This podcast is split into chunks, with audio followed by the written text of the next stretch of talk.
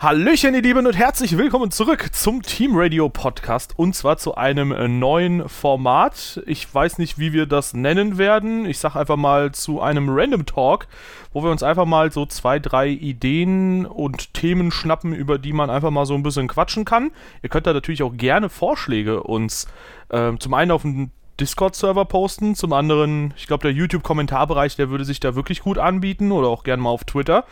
Ja, und ähm, heute haben wir uns zusammengefunden, der Anton und ich, um ein bisschen über verschiedene Themen zu quatschen. Jo, ähm, schlau wie ich bin, habe ich natürlich gerade die Themen wieder vergessen. Äh, Sehr gut. Okay. Hätte hätt ich mir mal aufschreiben sollen.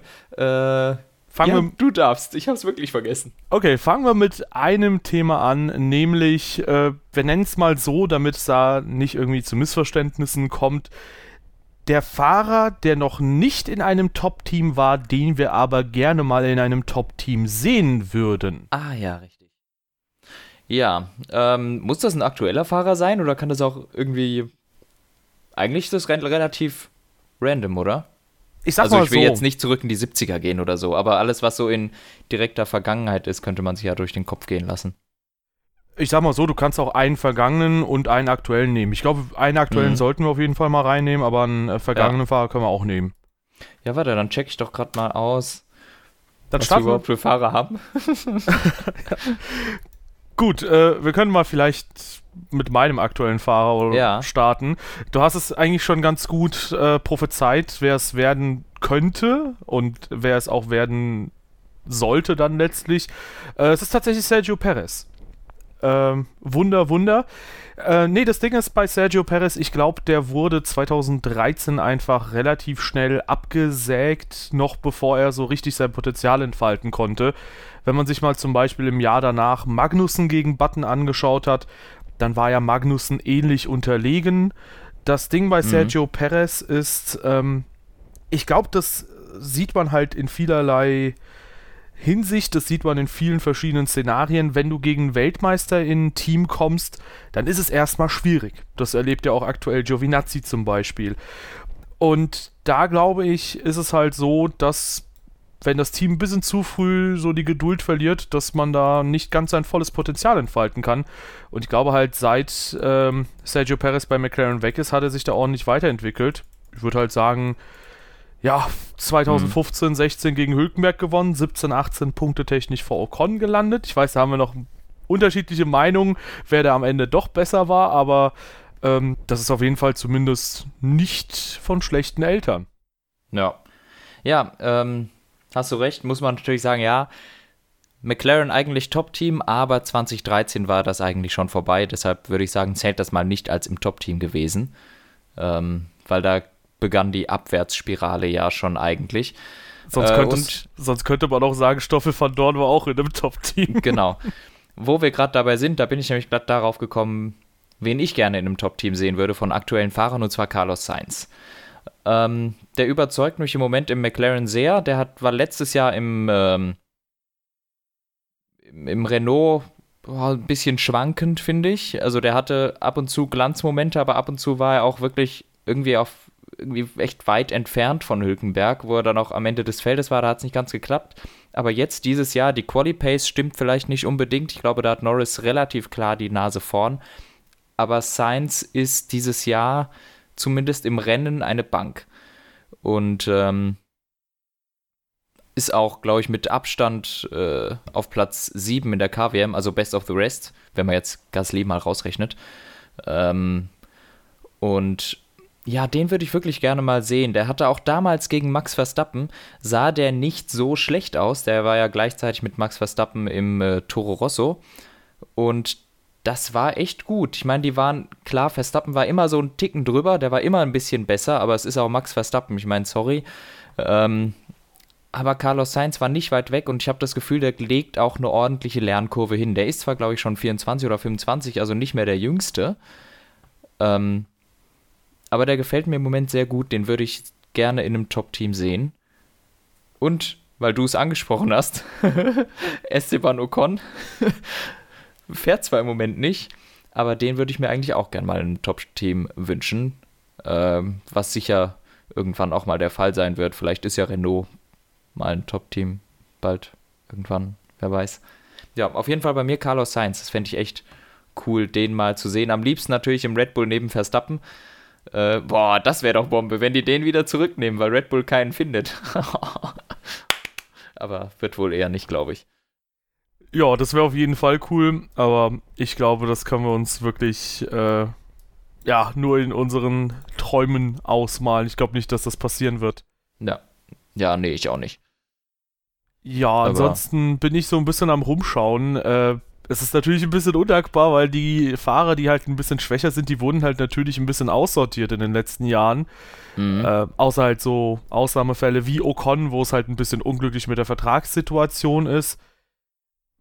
Per se würde mir jetzt keiner einfallen. Aus Sympathiegründen würde ich aber trotzdem Sergei Sirotkin sagen, weil der halt super, super cool immer drauf war. Auch wenn es halt bei Williams komplett schlimm lief, der war immer so einer, der sagte, ja, wir machen gute Fortschritte und ja. dem habe ich es abgekauft, dass er halt an jedem Wochenende das Team irgendwie trotzdem noch motivieren konnte.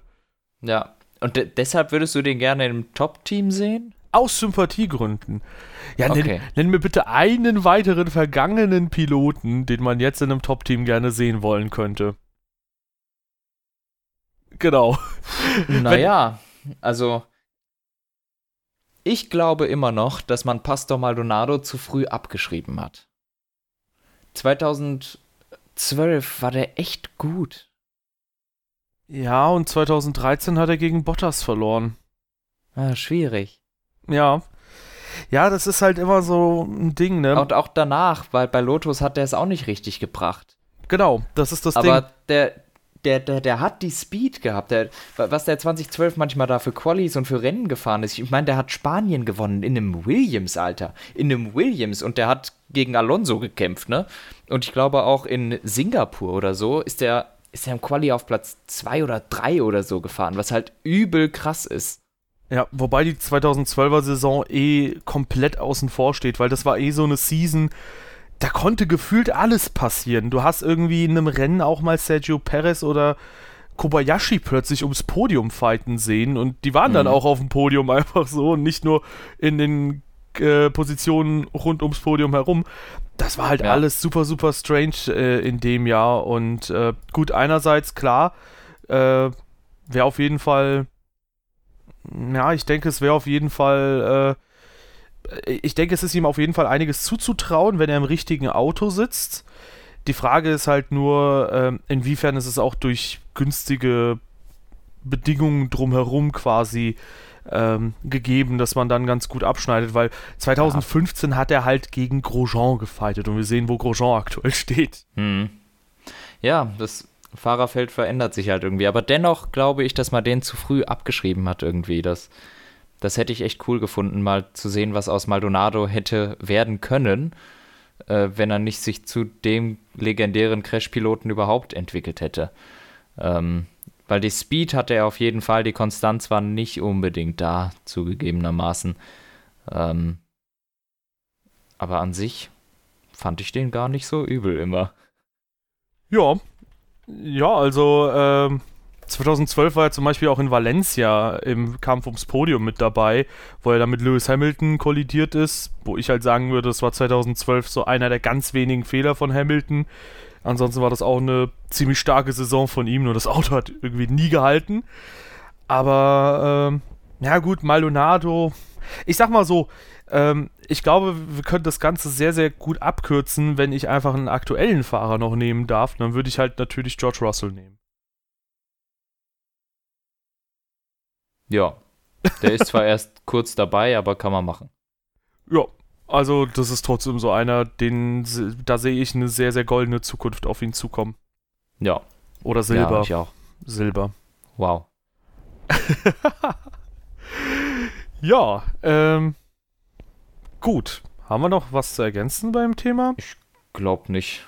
Na rein Katekean vielleicht? Oh ja, Guido van der Garde. Ah, Digga, richtig nice.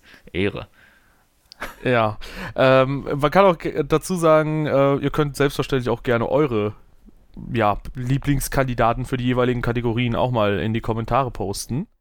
Mhm. Wen würdet ihr gerne in einem Top-Team sehen? Ich glaube, wir sehen auf jeden Fall einen Namen, der jetzt in der Formel E vertreten sein wird. stimmt, wir haben gar nicht in den anderen Rennserien rumgefischt. Aber ja, gut. Ja, in andere Rennserien sollen auch überhaupt erstmal in die Formel 1 kommen, bevor wir die direkt in ein Top-Team schicken. Ja, gut. Ein, ein Name aus der Formel E wird da fallen? Ja, Pascal Wehrlein. Du meinst nicht Wehrlein, aller, oder? Alter, ich, das war der erste, an den ich gedacht habe. Ich habe mir gedacht, das kannst du nicht ernst meinen. ja, der Name wird fallen. Pass auf. Pass auf. Nein, den, den, doch, den doch, setzt doch. man. Nein, den setzen Leute in die Formel 1. Ja, verstehe ich. Aber ich glaube, keiner wird, wird jetzt sagen, der gehört in ein Ferrari. Ja, doch, also pass, also das Ding ist halt, ähm, ich würde dem auch nicht zustimmen, aber erinnere dich mal zurück an den Trubel, der 2016 kam, als Nico Rosberg seinen Rücktritt ge bekannt gegeben hat und Toto Wolf sich nicht hingestellt hat und gesagt hat, okay, wir nehmen jetzt Wehrlein ins Top-Team auf. Erinnere dich mal an den äh, mhm ja, Kommentarbereich diverser Seiten, sozialen Netzwerken, Foren oder was weiß ich was, ähm, wie da nach Wehrlein geschrien wurde. Und was ja immer die interessanteste Aussage ist, es das heißt ja immer, ja, der würde dem Lewis zu viel äh, Dampf unter der Haube machen, der würde ihm zu viel Druck machen, wo ich mir dann immer denke, so, naja, wenn der klar besser ist als Hamilton, dann würde Mercedes ihn ja wohl nehmen eigentlich. Aber ja, naja, gut, muss auch sagen, da hat ja gar keiner dann in der Formel 1 zugegriffen, also gar kein Formel 1-Team. Ja. ja. Ja, das war irgendwie eine schwierige Situation auch für ihn. Also, äh, ich glaube, keiner von uns wird sagen, dass Wehrlein irgendwie ein schlechter Fahrer oder sowas gewesen ist. Der hat sich gut geschlagen ähm, und ist auch eigentlich gut gefahren. Äh, aber es gab halt nie so den Moment für die Top-Teams, wo man hätte sagen können, da, da müssen wir jetzt zuschlagen. Also es ist eben kein Leclerc und kein Verstappen und äh, kein Russell Norris oder so. Ja. Ja, also wie gesagt, ich vertrete eine ähnliche Meinung. Ähm, ich glaube, er ist halt knapp hinter Ocon anzusiedeln, was so die Pace angeht, was so Mittelfeld auf jeden Fall irgendwo wäre, denke ich mal. Und da wäre er, glaube ich, ganz gut dann unterwegs. Ja, wird man wahrscheinlich nicht mehr sehen können. ja, Gut, dass du die Hoffnung direkt untergräbst vor den Leuten. Ja, pff, bringt ja nichts. Ich, ich sehe es nicht kommen. Aber äh, sag nie, nie, ne? Ja. Ja, pass auf, hier, demnächst gibt's äh, vielleicht eine Rennsperre für Vettel. Stimmt, Nico Rosberg hat sich da ja für den Sitz beworben, falls Vettel eine Rennsperre bekommt, weil der ja, dem fehlen ja. nur noch drei Strafpunkte. Ja, und vielleicht ist auch Wehrlein da ein Kandidat für, der ist ja Simulatorfahrer bei Ferrari. Ja, er ist Simulatorfahrer, aber nicht Ersatzfahrer. Gucken wir doch mal, wer ist denn gerade Ersatzfahrer? Ich glaube Antonio Giovinazzi, oder? Das kann ja nicht sein, der ist ja fester Fahrer bei. Äh. Ach, ich bin so blöd, ne? Bei Sauber, bei Alfa Romeo. So, ich guck mal, wen haben wir? Testfahrer. Wehrlein, Hartley, Rigon, Fuoco. Ja. Ja, Reserve Driver. wer, ist denn, wer ist denn der Ferrari Reserve Driver, Alter? Also ich behaupte Ferrari. jetzt mal ganz frech, wenn Vettel ein Rennen ausfallen sollte, holt man sich einfach Kimi für ein Rennen zurück. Ja, das wäre eigentlich das Simpelste, ne? Das wäre das Simpelste. Oh Gott, oh Gott, oh Gott, auf Wikipedia sind da ja sechs Fahrer aufgelistet. Ja, das keine Ahnung. Ja unübersichtlich. Die, die haben anscheinend keinen offiziellen Reserve Driver. No. Ah, doch, da. Test, Reserve und Third Drivers. Dann wäre es tatsächlich Pascal Wehrlein. Oh, krass. Ja, ich glaube, der würde dann. Ja, wobei bei Alfa Romeo würde dann ja eher ähm, Markus Eriksson. Bei Alfa Romeo ist es Eriksson, ja. Ich glaube, bei McLaren ist das Geilste, da ist nämlich äh, tatsächlich Sie, äh, Sirotkin. Nein. Ja. Geil. Ja, wobei Alonso für so ein Rennen wäre auch mal wieder geil. Ja, der hat, der macht's aber nichts, ist Sirotkin. Ja, schade, schade, schade. Es wurde schon mal angesprochen, was passiert, wenn ein Fahrer ersetzt werden muss, hat McLaren gesagt, Sirotkin macht's. das wäre gut. Dann hätte er sein Top-Cockpit hier 20, 2020 vielleicht. Ja. Was haben wir noch? Ja, bei Toro Rosso ist natürlich keiner. Bei Williams ist es Nicolas Latifi, der hm. nächstes Jahr ja wahrscheinlich eh fährt. Oh, kurz geleakt, ja, Russell Latifi schätze ich mal nächstes Jahr bei Williams. Oh, okay. Ja, ja. das wäre auf jeden Fall cool. Da springen so ein paar äh, so ein paar Gerüchte immer mal wieder durch, dass Latifi bereits einen Vertrag hat. Genauso übrigens äh, wie Antonio Giovinazzi, der wohl seinen Vertrag bei äh, Alpha für nächstes Jahr auch schon fix hat. Ja, da gab es irgendwas in Monza, dass da irgendwie der Vater von Giovinazzi, glaube ich, verraten hat, dass ja, genau. der Sohn im nächsten Jahr irgendwie ein Cockpit schon hat. Genau, wird aber noch nicht kommuniziert. Genial. ja. Ja, ich frage mich eh, was über diese Geheimnistuerei soll. Da soll man einfach sagen, ja, hier, wir haben den Fahrer für nächstes Jahr schon ready. McLaren hat das ja sehr, sehr geil gemacht dieses Jahr. Die haben einfach mittendrin gesagt, ja, hier, das sind die zwei Fahrer für nächstes Jahr. Das sind dieselben quasi wie dieses Jahr. Und dann ja, war Ehre. alles erledigt. Ehre. Genau, Super sehr gemacht. ehrenhaft von McLaren. Ja, finde ich auch. So, und irgendwie stimmt. Sag mal, bin ich bescheuert? Ja. Danke. Jetzt, jetzt steht hier bei Wikipedia bei McLaren der Testfahrer oder Ersatzfahrer sei Sergio Sette Camera. Aber ich, wie rede ich eigentlich? Sergio Sette Camara. Aber ich bin mir ziemlich sicher, dass es äh, Sergei Sirotkin irgendwie war. Ja. Oder ist der bei Renault? Bin ich bescheuert? Der ist bei beiden tatsächlich aufgelistet auf Wikipedia. Was? Ja, ja, also Sergei Sirotkin letztes Jahr äh, ein Cockpit gehabt, dieses Jahr zwei. 100% Steigerung. Ja, dafür ein paar weniger Rennen, ne? Ja, gut, äh, ist auch ein bisschen gemütlicher. Ja. Gut. Ach, aber Sirotkin, Alter, so ein netter Typ. Alter, der ist jünger als ich, der sieht zehn Jahre älter aus als ich. Willst du mich verarschen? ja, pass auf, in zehn Jahren wird er immer noch genauso alt aussehen er könnte auch, also vom Aussehen her könnte er auch irgendeine Rolle im Staat übernehmen, glaube ich. Aber ja. Das ist, glaube ich, ein Thema für einen anderen Podcast. Ja. Anton, äh, ja. ich hatte noch so ein, zwei Themen. Äh, welcher Fahrer, der mal nahe an einem Weltmeistertitel war, mhm. aber keinen geholt hat in seiner gesamten Karriere, da sind auch die Leute draußen gefragt, würde deiner Meinung nach am ehesten einen WM-Titel verdienen? Soll ich dir deinen klauen oder einen anderen nehmen? du kannst, du kannst. Du, ich habe auf jeden Fall zwei Kandidaten. Wenn du einen nimmst, kann ich auf den anderen ausweichen. Ja. Ähm. Stille. ja, da gibt's einen, der mir einfällt dessen Name mir aber gerade entfallen ist. Heidfeld. Wie konnte ich nur Heidfeld vergessen? ja, wobei ein Teamkollege von Heidfeld wäre auf jeden Fall. Wir können ja mal allgemein so ein bisschen so Honorable Mention mäßig quasi ein paar Leute aufzählen und dann quasi auf die Leute hinaus, auf die ja, wir zu Heidfeld. sprechen kommen wollen. Ich so ein bisschen da, dafür, dass er immer Zweiter geworden ist. Also ich wäre da eher bei Kubica gewesen, weil der 2008 ja schon enorm stark war und ja. bis zuletzt quasi, ich glaube bis drei Rennen vor Schluss um den WM-Titel mitkämpfen ja, konnte. Der war im WM-Kampf. Und das im BMW sauber. Ich glaube, der hat fünf Rennen vor Schluss oder sogar die WM noch angeführt oder irgendwie sechs, sieben Rennen vor Schluss. Ja, man muss auch sagen, der BMW sauber war nicht schlecht, ne? Also das war ein gutes Auto.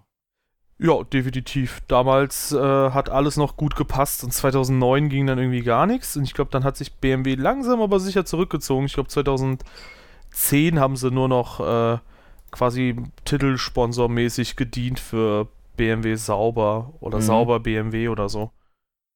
Ja. Doch, ich habe sogar einen, der mir einfällt. Und zwar auch aus jüngerer Ver äh, Vergangenheit. Ähm, Felipe Massa. Ah, hm. war in seiner Premium-Zeit wirklich gut. Ähm, 2000, seit er zu Ferrari gekommen ist, war, war, war in den ersten Jahren wirklich stark. 2006, äh, ich glaube, drei Siege geholt, neben Michael Schumacher, was jetzt auch nicht das Einfachste ist. Hat, hat den auch äh, ein paar Mal legit besiegt. 2007 äh, dann irgendwann abgefallen gegen Raikön, 2008 bis zum Ende um die WM gekämpft, 2009 bis zu seinem Unfall auch gut gewesen die ganze Zeit, auch glaube ich vor Raikön. Ja. Und ähm, Philippe Massa daher mein erster Pick, jetzt nicht, dass ich sagen würde, der auf 1, aber der ist mir jetzt so aus jüngerer Vergangenheit irgendwie im Kopf geblieben. so ein kleines Titelchen wäre schon vielleicht mal drin gewesen. Ja, Felipe Massa ist auf jeden Fall eine sehr tragische Geschichte, muss man sagen. Der war ja schon ziemlich gut unterwegs. Da stellt sich halt die Frage, was ist dann quasi vorgefallen? War er nach seinem Unfall nicht mehr derselbe? War er nach dem Teamradio in Hockenheim, Fernando is faster than you, nicht mehr derselbe? Oder was genau ist da vorgefallen? Oder ist allgemein, keine Ahnung, Alonso einfach deutlich besser gewesen? Vielleicht eine Mischung aus allen dreien. Ähm, ich gehe mal davon aus, dass Massa nie auf dem Level von Alonso gewesen ist und auch nie gewesen wäre. Ähm, ich weiß nicht, ich kann mir eigentlich nicht vorstellen, dass man nach so einem Unfall oder nach einem Teamradiospruch so viel langsamer wird. Aber vielleicht hat das irgendwie alles doch Auswirkungen auf, auf, die, auf die Psyche oder so. Auf jeden Fall 2010, 11, 12, 13 hat er ja wirklich wenig Land gegen Alonso gesehen. Äh, wenige Podien eingefahren. Aber trotzdem immer relativ sicher gewesen. Es war jetzt nicht so, dass er in einer völlig anderen Welt gefahren ist als Alonso, bis auf 2012, wo er auch, glaube ich, ein paar Mal überrundet wurde oder sowas oder fast überrundet. Das war dann vielleicht was anderes. Welche Gründe auch immer das haben soll, ob das Auto vielleicht nicht zu ihm gepasst hat. Äh, darüber hinaus, Alonsos 2012 Saison allgemein war auch sehr gut. Ähm, die von Massa vielleicht eher sehr schlecht. Ich glaube, der hat da ein Jahr lang kein Podium oder sowas eingefahren. Also ich glaube, der hat sein erstes Podium dann, was weiß ich, in Japan geholt in dem Jahr, wo Alonso da schon zehnmal auf dem Podium war und drei Siege auf dem Konto hat. Das geht natürlich nicht. Ähm aber wie gesagt, so davor, 2006, 7, 8, 9, Massa, der war gut dabei. Man muss aber auch einfach sagen, er hatte extrem starke Konkurrenz zu der Zeit und deshalb ist es nie zu einem Titel für ihn gekommen, weil die Konkurrenz vielleicht auch einfach ein bisschen besser war. Ich meine, 2008 hat er auch ein bisschen Pech gehabt, muss man sagen, aber er hat sich auch ein bisschen selbst verbaut. Der Ferrari war 2008 echt gut und naja, der hat sich, glaube ich, schon im ersten Rennen irgendwie gedreht. Stimmt das? In, in Australien hat er sich, glaube ich, mal gedreht oder rausgedreht. In Malaysia hat er einen Fehler gemacht. In Silverstone hat er sich zehnmal gedreht im Regen. Ähm, also er hat viel zu viele Fehler eingebaut. Ohne die hätte er Weltmeister werden können. Und dann natürlich noch der tragische Motorschaden in Ungarn, wo er, glaube ich, zwei Runden vor Schluss in Führung liegend dann ausgeschieden ist. Äh, all das zusammen kostet ihn den Titel. Ähm, kann man natürlich auf der anderen Seite bei Hamilton genauso machen, wo der dann hat Punkte liegen lassen, wo der mal Pech hatte und so. Ähm, aber ja. es ist für ihn einfach nicht zusammengekommen. Ja.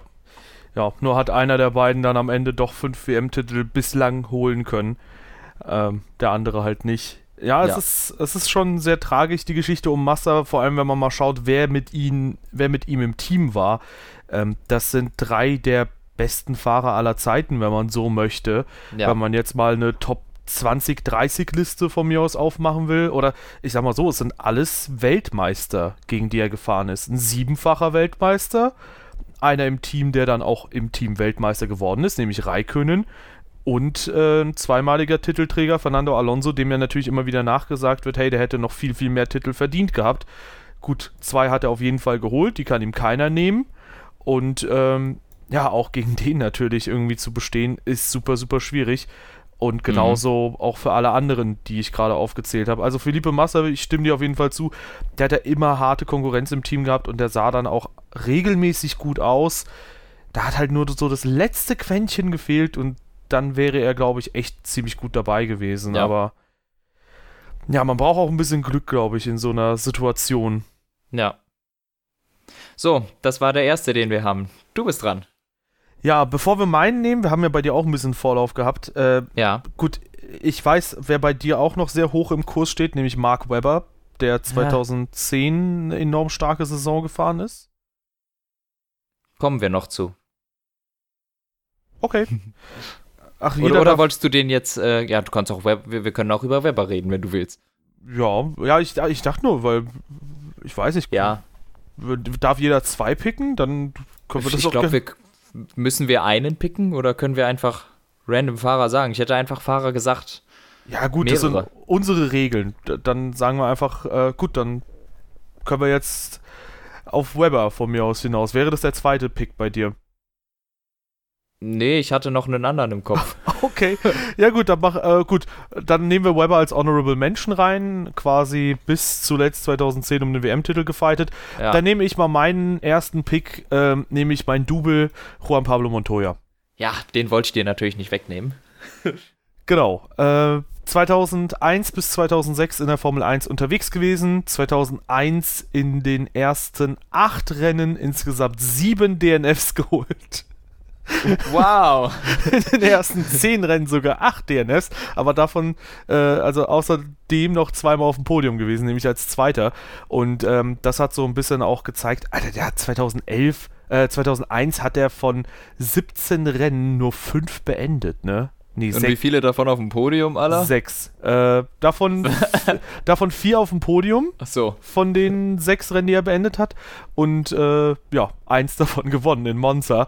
Ähm, ja, man muss auch dazu sagen, gut, damals gab es viel mehr Motorenplatzer, aber auch Montoya selbst war natürlich jemand, der einen unheimlich aggressiven Fahrstil hatte, der unheimlich, unheimlich hart gefightet hat, aber trotzdem, glaube ich, immer wieder als, naja, hart, aber doch irgendwo fair gesehen wurde. Mhm und äh, ja, er hat auch quasi sofort Michael Schumacher die Stirn geboten. So ein bisschen wie es auch Schumacher selbst getan hat. Ich glaube, in der Senna-Doku wurde das ganz gut gesagt, dass Schumacher quasi auf die Strecke ging und äh, sich gedacht hat, hey, die Platzhirsche, die haben mir hier gar nichts zu sagen. Ich widersetze ja. mich quasi so deren Establishment quasi. Und äh, genauso hat es halt Juan Pablo Montoya auch gemacht und hat halt gedacht, ja gut, ey, dann äh, pushe ich hier einfach äh, gegen Michael Schumacher oder gegen wen auch immer, äh, wer mir da quasi in die Quere kommt. Und ähm, ja, wir, also wir haben auch letztens mal, glaube ich, ein Gespräch drüber gehabt. Da gab es eine Strafe, die wir überhaupt nicht nachvollziehen können, nämlich, ich glaube, Malaysia 2001. Drei? Drei? Äh, Eins, das wäre ja gerade sein zweites Rennen gewesen. das das wäre gut. Ähm, ja, auf jeden Fall äh, war das eine Startkollision. Montoya war außen. Schumacher untersteuert quasi in ihn rein und Montoya kriegt eine Strafe. Ich glaube, eine Durchfahrtsstrafe war das sogar.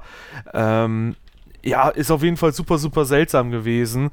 Und äh, ja, keine Ahnung. Äh, Juan Pablo Montoya aber an für sich super aggressiv, super schnell. 2003 sehr nah an den WM-Titel rangekommen. Mhm. Am Ende hat es dann doch nicht geklappt äh, was einerseits, also was eigentlich sehr, sehr schade ist, muss man halt, glaube ich, allgemein sagen, weil der Typ, der kam halt irgendwie als, damals hieß Indica, glaube ich, noch Kart-Sieger, äh, ja, in die Formel 1, hat dann da auch direkt für Furore gesorgt, der war saumäßig schnell.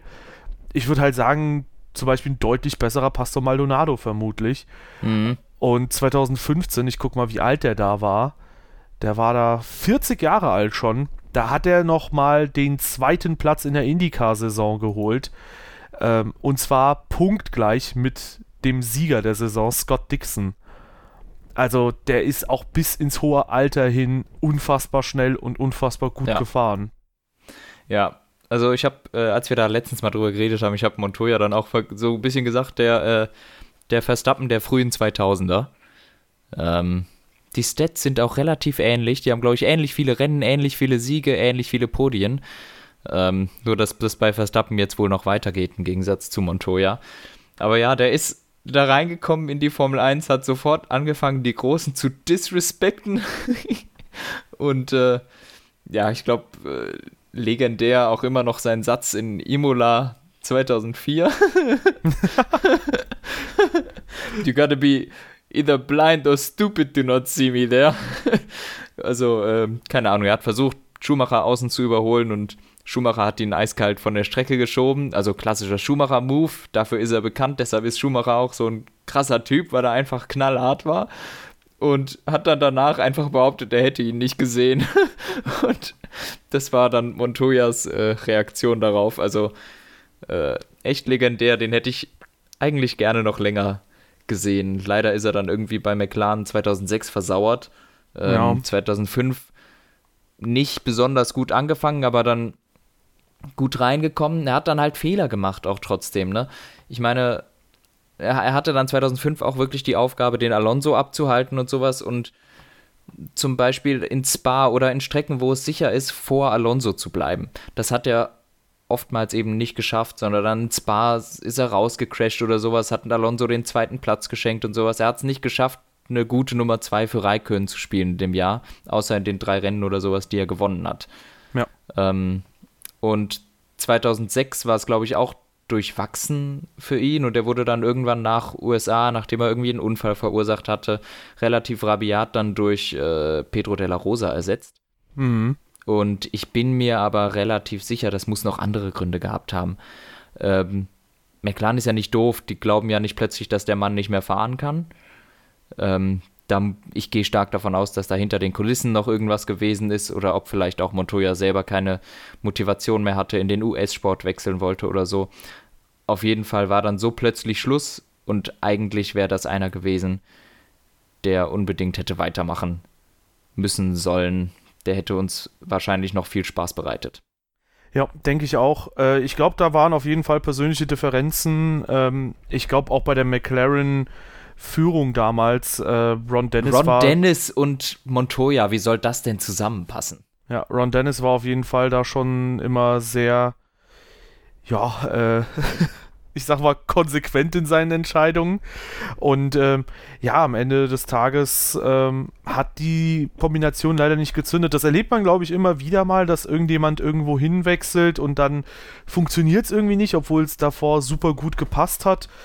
Ähm, ja, weiß nicht, aktuelles Beispiel wäre vielleicht Sebastian Vettel, auf, aus welchen Gründen auch immer, aber bei Red Bull, da schien er ja doch schon ein bisschen stärker, souveräner zu sein. Ob das jetzt irgendwie am Team liegt, ob es am Fahrer liegt, ist jetzt mal dahingestellt, darum soll es ja nicht gehen.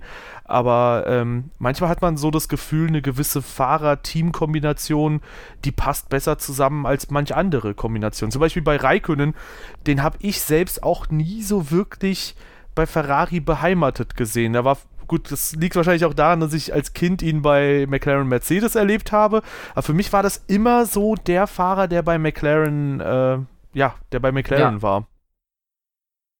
Ja, für mich auch. Ich finde auch bis jetzt, dass irgendwie Raikkonen und Ferrari passt nicht so gut zusammen. Aber immerhin ist er da ja trotzdem Weltmeister geworden, also gibt ja wenig zu meckern. Ja, ja, gut. Das haben viele andere große Namen nach ihm nicht geschafft. Ja, ja. Alonso. Also zwei. ja. Massa, Leclerc, Vettel. Ja, gut, Le äh, Massa würde ich auf jeden Fall auch schon als großen Namen sehen. Na gut, dann drei. Ja, und Giancarlo Fisichella hat es auch nicht geschafft, nachdem er 2009. Und Luca Padoe hat es auch nicht geschafft. Ähm, Hast recht.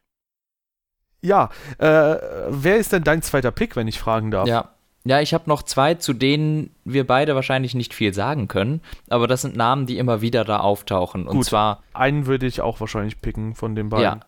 Ja. Äh, du würdest den, du würdest Sterling Moss picken. Korrekt. Und ich habe noch Jackie X.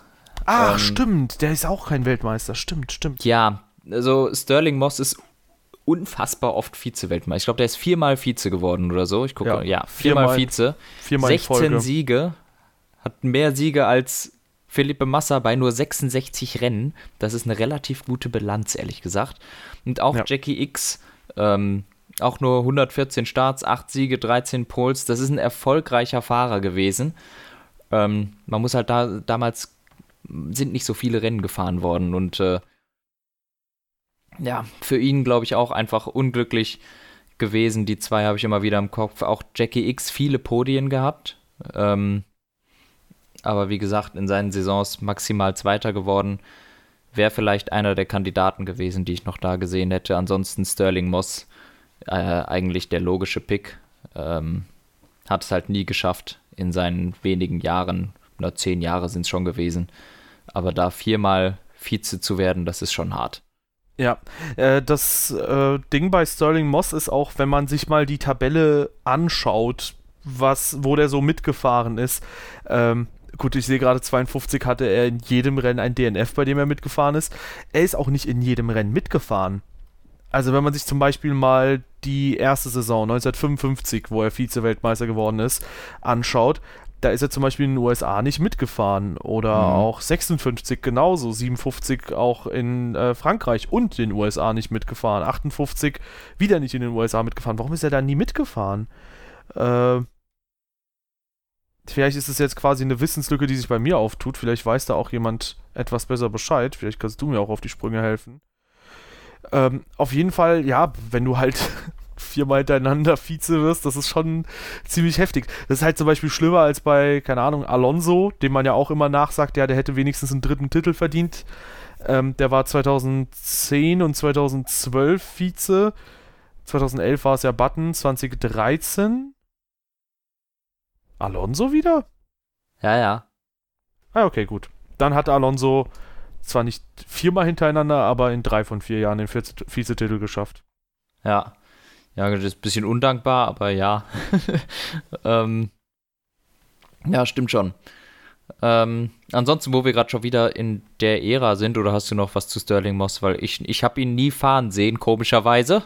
Deshalb kann ich so viel dazu nicht sagen. Ähm, ja, nur dass das SLR-Modell wunderschön ist. Auch auf der IAA jetzt jüngst gesehen. Das war natürlich sehr hübsch. Ähm, ansonsten äh, hattest du auch vorhin schon ein bisschen angesprochen, Mark Webber. Der war mal sehr nah dran, 2010. Da hätte ich es ihm auch sehr gegönnt, weil ich glaube, er war 2010. Das war auch mit Abstand sein bestes Jahr. Ich glaube, ich. Äh, es zweifelt keiner dran. Ähm, ob er wirklich ein WM-Material war, sei mal dahingestellt. Ähm, er war 2010 sicher auf einem Niveau mit Sebastian Vettel so von der gesamten Qualität her so. Der, der war gut, der hat Rennen gewonnen, äh, hat Pols geholt, viele Rennen gewonnen. Ich glaube fünf Stück. Also ähm, stimmt das? Fünf Stück, vier Stück? Ich habe es gerade nicht so im Kopf. Ähm, auf jeden Fall hat er aber halt einen fundamentalen Fehler auch gemacht. Er hat es in äh, als WM-Führender in äh, Korea, Korea weggeworfen. Ja. ja. Und ansonsten wäre er locker ohne Probleme Weltmeister geworden. Wurde dann im letzten Rennen auch von Red Bull geopfert. So ein bisschen. Also eine schräge Strategie und Ferrari ist drauf reingefallen, aber das ist ja auch egal. Auf jeden Fall, weil da war es dann klar, bei Red Bull jetzt sind die Karten auf Vettel, weil äh, Weber war zwar noch vorne, aber so, wenn der nicht gewinnt und Vettel gewinnt, ist Vettel der Einzige, der noch Chancen hat. Und Webber war nicht auf Siegkurs. Deshalb war das für, von Red Bull die richtige Entscheidung da. Ähm, aber sonst muss man sagen, ich glaube nicht, dass er so ein richtiges WM-Material war, weil dann hätte er auch danach Vettel einfach mehr Paroli bieten müssen in den Jahren danach. Und das konnte er eben nicht. Und hat vielleicht 2010 natürlich ist er gut gefahren, er kam mit den Reifen sehr gut zurecht, aber er hat auch einfach von einem bombenschnellen RB6 profitiert. Und ich glaube, danach war der Red Bull vielleicht nicht weniger dominant, oder doch, ich glaube sogar schon ein bisschen weniger dominant, aber er hat die Reifen überhaupt nicht mehr zum Arbeiten bekommen und konnte sich darauf nicht einstellen. Und das ist einfach auch eine Qualitätsfrage eines Fahrers, ob du dich auf andere Reifen oder andere Autos oder irgendwas einstellen kannst. Und das konnte Mark Webber eben nicht. Der kam, sobald die von den Bridgestone-Reifen weg waren, hat sich nie so richtig mit den Pirellis anfreunden können. Und ich finde, dass ein, ein richtig guter Fahrer, der um die WM kämpft, der muss auch mit anderen Reifen zurechtkommen können. Ja.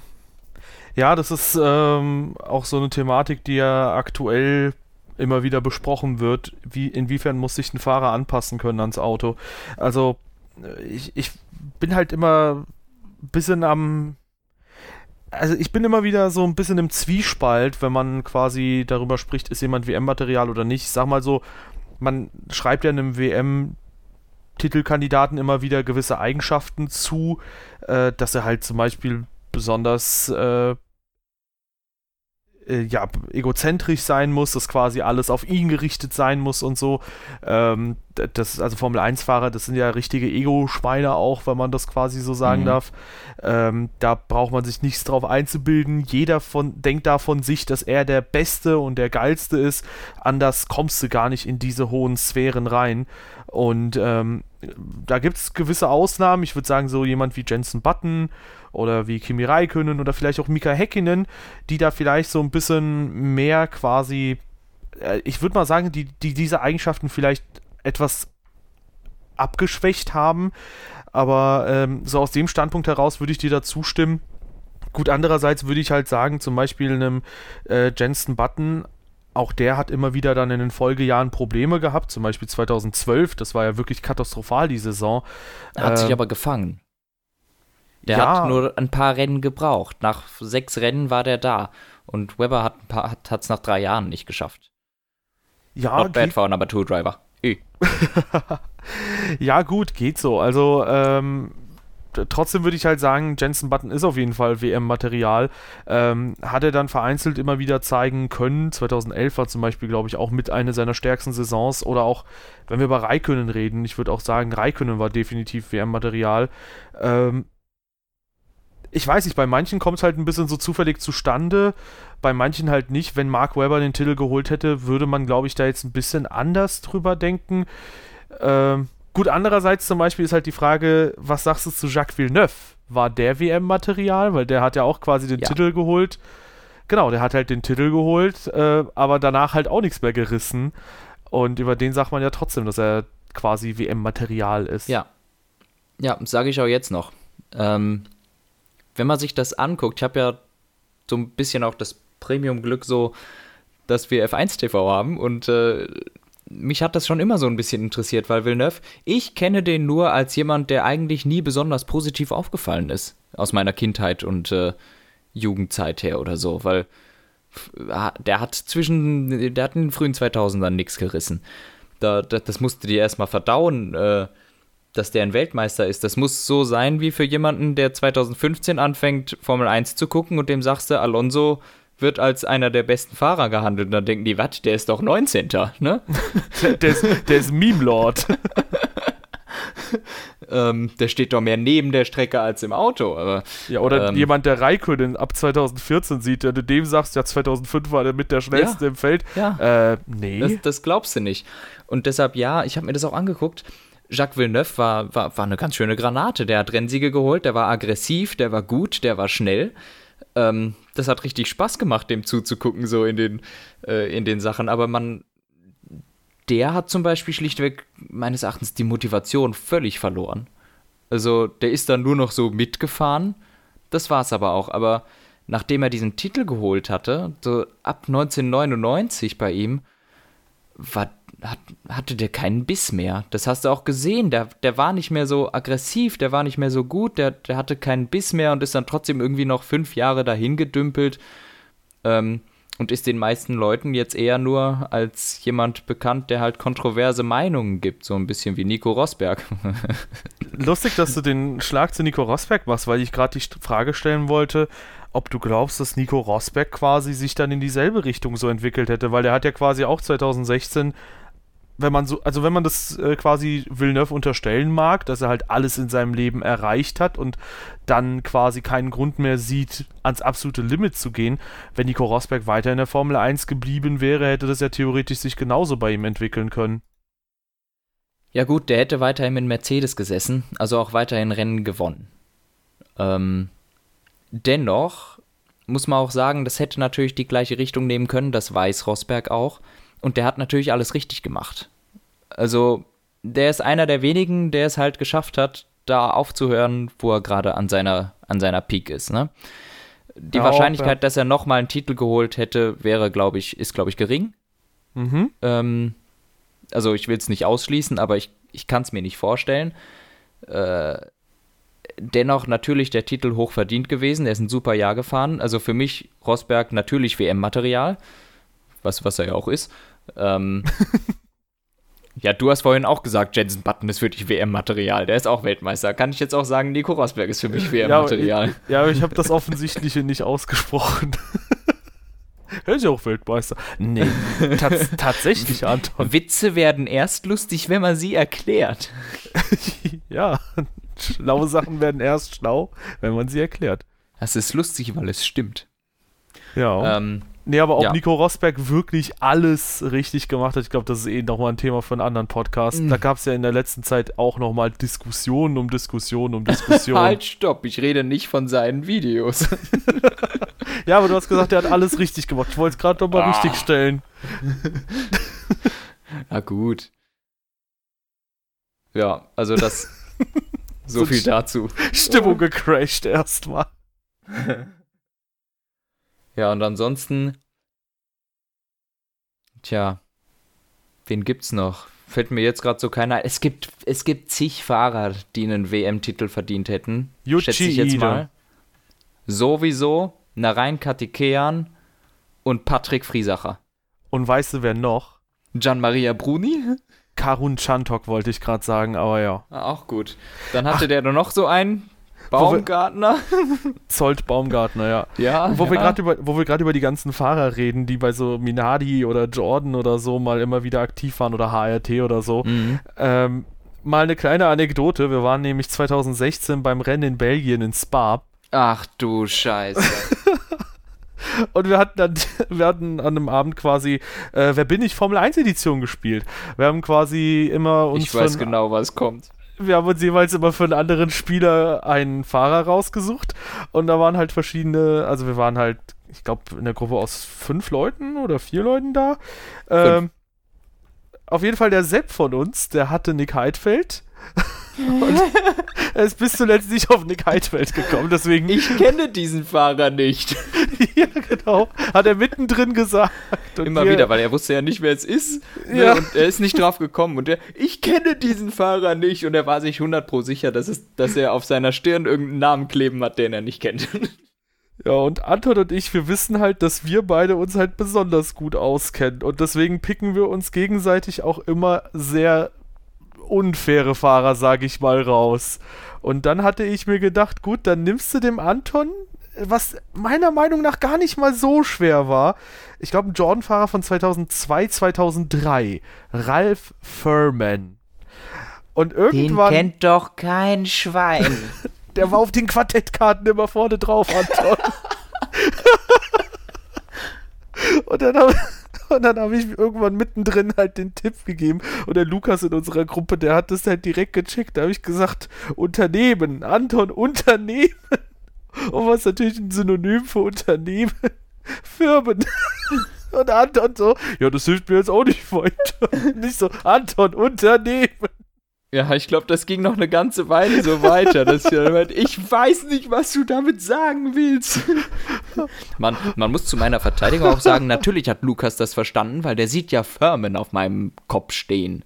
Wenn du Firmen und Unternehmen hast, dann verstehst du das. Wenn du aber keinen Schimmer hast, welcher Trottel Ralph Furman ist, Alter, dann kannst du auch mit Unternehmen nichts anfangen. Ja, aber ich glaube, das Ding ist, dass du es im Nachhinein auch gesehen hast, so, ja, der hätte mir auch nicht weiterkommen. oh, es ist aber schon toll. Ich glaube, du hast mir irgendwann mal Chanoch Nisani draufgeschrieben. Was super der gemein ist. mein Training gefahren, Anna. 2005 in Ungarn, glaube ich. Chanoch Nisani oder so. Jo ja, das war halt so unfassbar schlimm, weil ich dachte mir so, was ist denn jetzt los? So, äh, vor allem, man muss, sich, man muss sich das halt so vorstellen, du bist so derjenige, der gerade die Fragen stellt, kriegst natürlich super viele Neins und dann fragst du irgendwann, ja, bin ich ein Rennen gefahren? Nein. Aber Formel 1 halt, ne? Bin ich überhaupt mal ein Rennen? Nein. Ja, und genau da dachte ich schon, ja gut, das kann ja doch dauern heute. Ja, ich muss aber sagen, bei dir, die Legende, die ich dir gegeben habe, wo du, glaube ich, auch nicht drauf gekommen bist, so wie ich auf den blöden Ralph Furman oder vielleicht ganz am Ende mal. Andere Legende ist, glaube ich, sechs Rennen gefahren oder sieben. Vielleicht auch ein bisschen mehr habe ich dir gegeben, oh, als Moment, wir beim Formel 1 Rennen 2014 waren. Wel Kennst welche, du ihn noch? Welche Nationalität? Na, dann fangen wir mal an. Du darfst dich oh wieder erraten. Gott, nein. Los. Äh, bin ich Brasilianer? Nein. Ach Gott. Du Europäer? bist nicht der Matter. Nein. Ach stimmt, den hatte ich ja noch. ähm, ne, Moment, ich bin kein Europäischer. Bin ich nee. ein äh, südamerikanischer Fahrer? Nein. Oh Gott. Asiatischer? Jaha. Oh Gott, ich glaube, ich. Oh Gott. Bin ich in den 90ern gefahren? Nee. Okay, gut. In den 2000ern? Mhm. Oh nein, ich glaube, ich glaube, ich weiß, dass ich es nicht weiß. das waren die frühen 2000er, ne? Also vor 2005? Äh, nein. Oh. Sakon Yamamoto. Ja. Yes! Der war's. Den hatte oh, ich dir Gott, oh damals gegeben und du bist da auch überhaupt nicht drauf gekommen oder sehr lange nicht drauf gekommen, das weiß ich nicht mehr. Ja, manchmal hat man wirklich so, keine Ahnung, so einen Brainfart-Moment. Holy shit, Alter. Ist der 2010 gefahren doch? Ich glaube im HRT ein, zwei Rennen, ne? Jo, ist der. Nicht nur ein, zwei. Moment. Moment. Sakon Yamamoto. Eins, zwei, drei, vier, fünf. Der ist sieben Rennen gefahren 2010. Christian Klien ist ja auch noch gefahren da. Warum? 27 Fahrer waren es 2010. Ja, läuft. Ja, weil wir viele Teams hatten. Ja, vier bei HRT allein schon. Wenn du die Fahrer bei HRT rausnimmst, waren es nur noch drei zu viel. Ja. Gott, wo sind denn noch viele Fahrer gewesen? Keine Ahnung. Eieiei. Nee, wo war Aber ab waren 2011 haben sie dann mit Narayan Katikean ein bisschen Stabilität ins Team gebracht. Narayan Katikean war für Stabilität bekannt.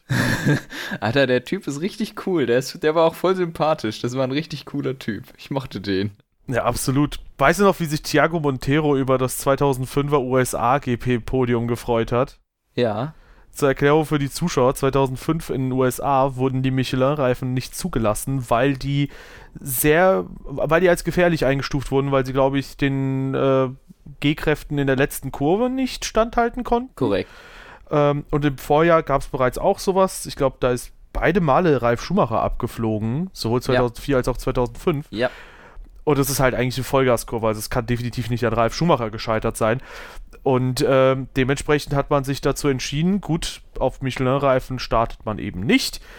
Dementsprechend sind die beiden Ferrari ins Rennen gegangen, die beiden Jordan und die beiden Minardi. Und natürlich sind die beiden Jordan auf 3 und 4 ins Ziel gekommen. Und die werden sich beim Start auch noch fast in die Kiste gefahren. Das war ja das Schlimmste dabei. Aber ja, äh, dementsprechend konnte. Jetzt habe ich seinen Namen vergessen. Thiago Montero genau, Thiago Montero, danke, äh, aufs Bitte. Podium fahren und hat sich unfassbar gefreut drüber. Ja, ja, geiles Rennen gefahren, der Typ. ja, also das war schon ein sehr interessantes Rennen damals. Ja, ja, auf jeden Fall. Äh, ja. Wie sind wir hier hingekommen? Wir haben erst über die ganzen Fahrer ah, diskutiert. Ah, Yamamoto, richtig. Moment, wo sind wir denn? Achso, ja, wir sind 2000. Ja, okay. Gut, Leute.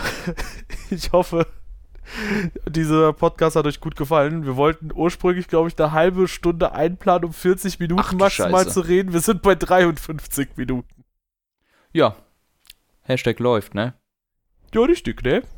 Dann hau ich doch mal eine meiner kompetenten Abmoderationen raus. Ihr Lieben, lasst diesem Podcast gerne eine Bewertung da. Gerne auch eure Tipps. Was sollen wir für Themen besprechen in der Zukunft? Äh, ja, entweder auf Discord oder auf YouTube. Ansonsten gerne ein Follow dalassen auf der Podcast-Plattform eurer Wahl. Ob iTunes, Spotify oder irgendeine andere Podcast-App. Gerne auch auf Instagram oder Twitter. Gerne den Community-Discord auschecken. Alles in der Beschreibung verlinkt. Ebenso wie unser F1-Tippspiel. Und ansonsten hören wir uns nächste Woche zum Singapur-Rennen wieder. Mhm. Genau, oh, ja. Jo kann dir auch zustimmen, genau. Es gibt auch immer so ein paar Ideen tatsächlich auf unserem äh, Discord im Fragen-Thread. Ähm, habe ich auch schon mal drauf reagiert. Ein bisschen können wir auf jeden Fall machen, aber müssen wir uns da immer erstmal noch einarbeiten in die Ideen. Das sind jetzt halt Sachen, die können wir recht flott machen. Da kommen halt zum Teil dann auch wirklich sehr äh, gute Vorschläge, die ich auch interessant finde, um drüber zu reden ähm, wo wir uns aber wirklich erstmal in die Materie einarbeiten müssen, bevor wir da was sagen können. Also das können wir nicht so plötzlich machen. Deshalb sind das alles Sachen, die, wenn die ein bisschen ausgefallener sind oder eine andere Rennserie gehen, müssen wir uns da erstmal einarbeiten. Dann können wir das nicht in den, so auf die Schnelle machen. Aber ansonsten entweder da oder einfach direkt in den YouTube-Kommentaren. Wir gucken in beides rein. Deshalb, äh, ja. Ja. Hat auch schon jemand gefragt, äh, mach mal LOL oder so? Weil da müssen wir uns auch einarbeiten. ja. Hm. Äh, die Abmoderation, die hatten wir schon. Dementsprechend ja. sagen wir Tschüss. Ciao.